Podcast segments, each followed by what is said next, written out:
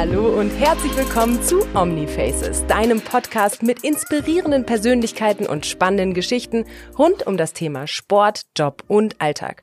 Heute melde ich mich nicht aus meinem Wohnzimmer, sondern aus einem Almdorf, welches in einer Höhe von 1200 Meter über dem Meeresspiegel liegt und, wie ungemein praktisch, direkt neben den Skipisten der Region Schladming-Dachstein. Ihr könnt es euch denken, da wird wohl ein Skifahrer daheim sein und tada, stimmt, niemand geringerer als der 23-jährige Schweizer Überflieger Marco Odermatt. Was ein Überflüger auszeichnet? Er ist sechsfacher Juniorenweltmeister und hat auch schon zwei Weltcuprennen gewonnen. Darauf kann man ruhig mal anstoßen. So, Marco. Eigentlich biete ich immer rot oder weiß an. Was trinken wir heute? Wasser. Wasser. Cheers. okay, man muss sagen, es ist auch mittags, ja? Genau. Und kein Abend, da darf man. ja, das ist richtig. Für alle Nichtschweizer unter uns, Marco versucht heute sein gelerntes Hochdeutsch auszupacken. Wir fangen mit einer ziemlich leichten Frage an, wie ich finde. Was bedeutet für dich glücklich sein? Ähm, ja, ich glaube, Zufriedenheit und eben, wenn man sich wenig aufregt, ist man ja eigentlich schon glücklich und von dem her, äh, ja, wüsste ich jetzt eigentlich auch nicht, was ich würde ändern, um noch glücklicher zu sein. Ich bin zufrieden, so wie es momentan ist. Aber ich sage sicher Gesundheit, das ist das Wichtigste. Denn äh, wenn das stimmt, dann äh, kann man alles machen, was mir Spaß macht. Ich sage eben auf den Ski, aber auch, die, wenn man gesund ist, kann man auch nach, nach dem Skifahren noch irgendwie etwas Sportliches, Cooles unternehmen mit den Kollegen und so. Und von dem her, das ist sicher das, was mich zufrieden macht. Stichwort Gesundheit, Corona-Saison, ähm, hat dich auch getroffen, richtig? Genau, ja. Hey, zum Glück gerade Anfangssaison. Ich habe dort nur äh, eins Rennen durch Quarantäne verpasst. Und jetzt habe ich gerade das Wichtigste. Von dem her bin ich da relativ glimpflich davon gekommen. Ich habe auch nur ganz kleine Symptome gehabt, zwei, drei Tage lang. Und von dem her eh, nicht eh alle Welt gespürt. Machst du dir Sorgen, wo die Saison noch hingeht mit, mit Corona oder bist du da eigentlich auch eher positiv gestimmt? Nein, ich glaube schon eher positiv, so wie sich die Saison jetzt bis jetzt entwickelt hat. Glaube ich, steht eigentlich an der, einfach an den Rennen teilzunehmen relativ wenig im Weg. Ich denke, die Organisatoren haben das relativ gut im Griff so.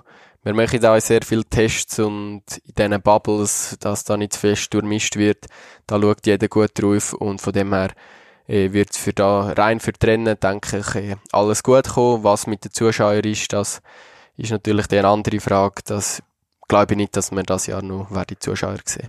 Marco, du bist vom Beruf Sportler, also eh sehr aktiv. Erzähl mal, was hast du noch für Hobbys? Ja, äh, eigentlich Sport allgemein. Also im Sommer. Ich wohne gerade, ich wohne an einem sehr schönen Ort daheim, äh, gerade am See, gerade in den Bergen.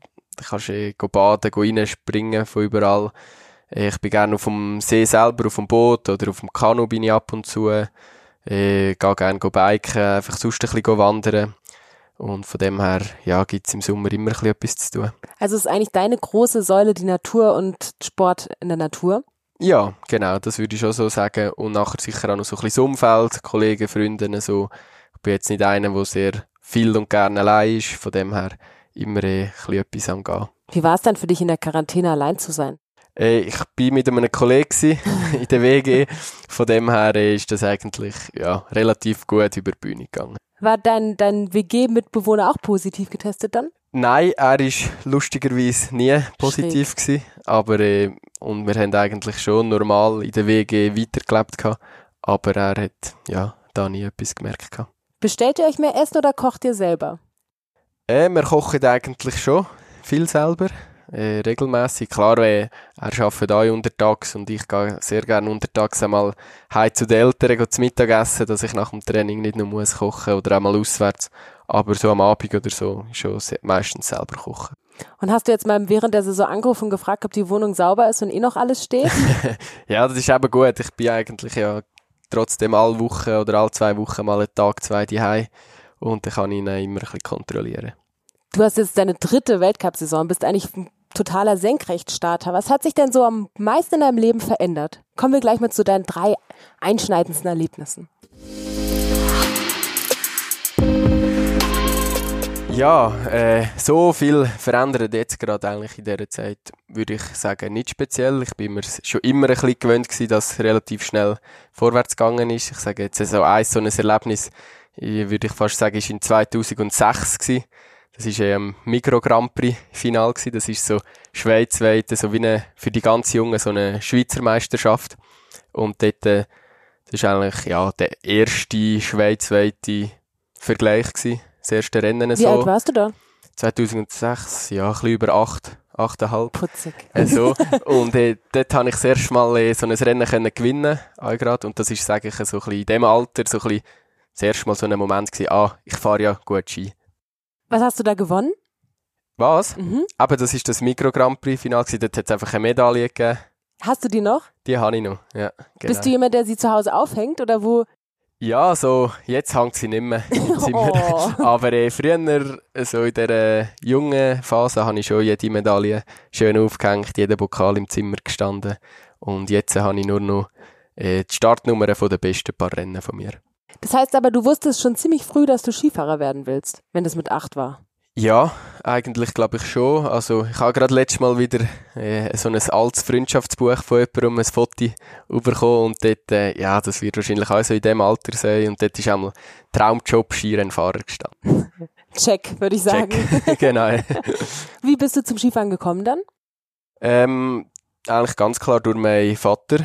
Also er ist früher regional ein paar Rennen gefahren, ist nachher im Skiclub Hergiswil, wo ich auch bin, äh, ein bisschen IO-Leiter gsi, ein bisschen Trainer von diesen Jungen, dort äh, Samstag, Sonntag ein bisschen mit den Jungs auf die Ski und hat mich so eigentlich als sehr, sehr junger auch gerade halt in die Gruppen ein bisschen mitgenommen.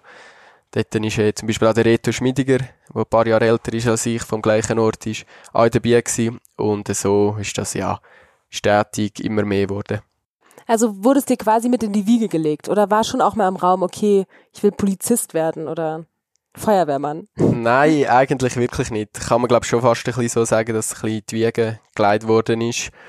Ähm, aber jetzt nicht so, dass das immer äh, 24-7 das Thema war oder sogar gedrängt worden bin von daheim, das überhaupt nicht. So, und jetzt hast du mir noch drei Geschichten mitgebracht und ich darf entscheiden, was oder beziehungsweise rausfinden, was Wahrheit und was Lüge ist. Okay. Hau raus. Okay. Also die erste Geschichte ist schon sehr, sehr lang her.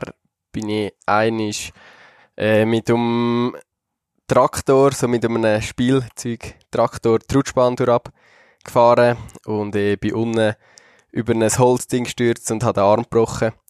Das ist Geschichte Nummer eins. Mit so einem Plastiktraktor, Genau, richtig. wo man auch paddeln muss quasi. Könnte man, ja. Könnte man, Aber das okay. ist äh, die Rutschbahn durchab, hast du genug Speed gehabt. Hm, Lüge oder Wahrheit ist gar nicht so einfach. Und jetzt kommt der Spoiler, ich werde es euch auch noch nicht verraten, sondern erst nächste Woche in der Langversion. Also schaltet wieder ein, ich freue mich.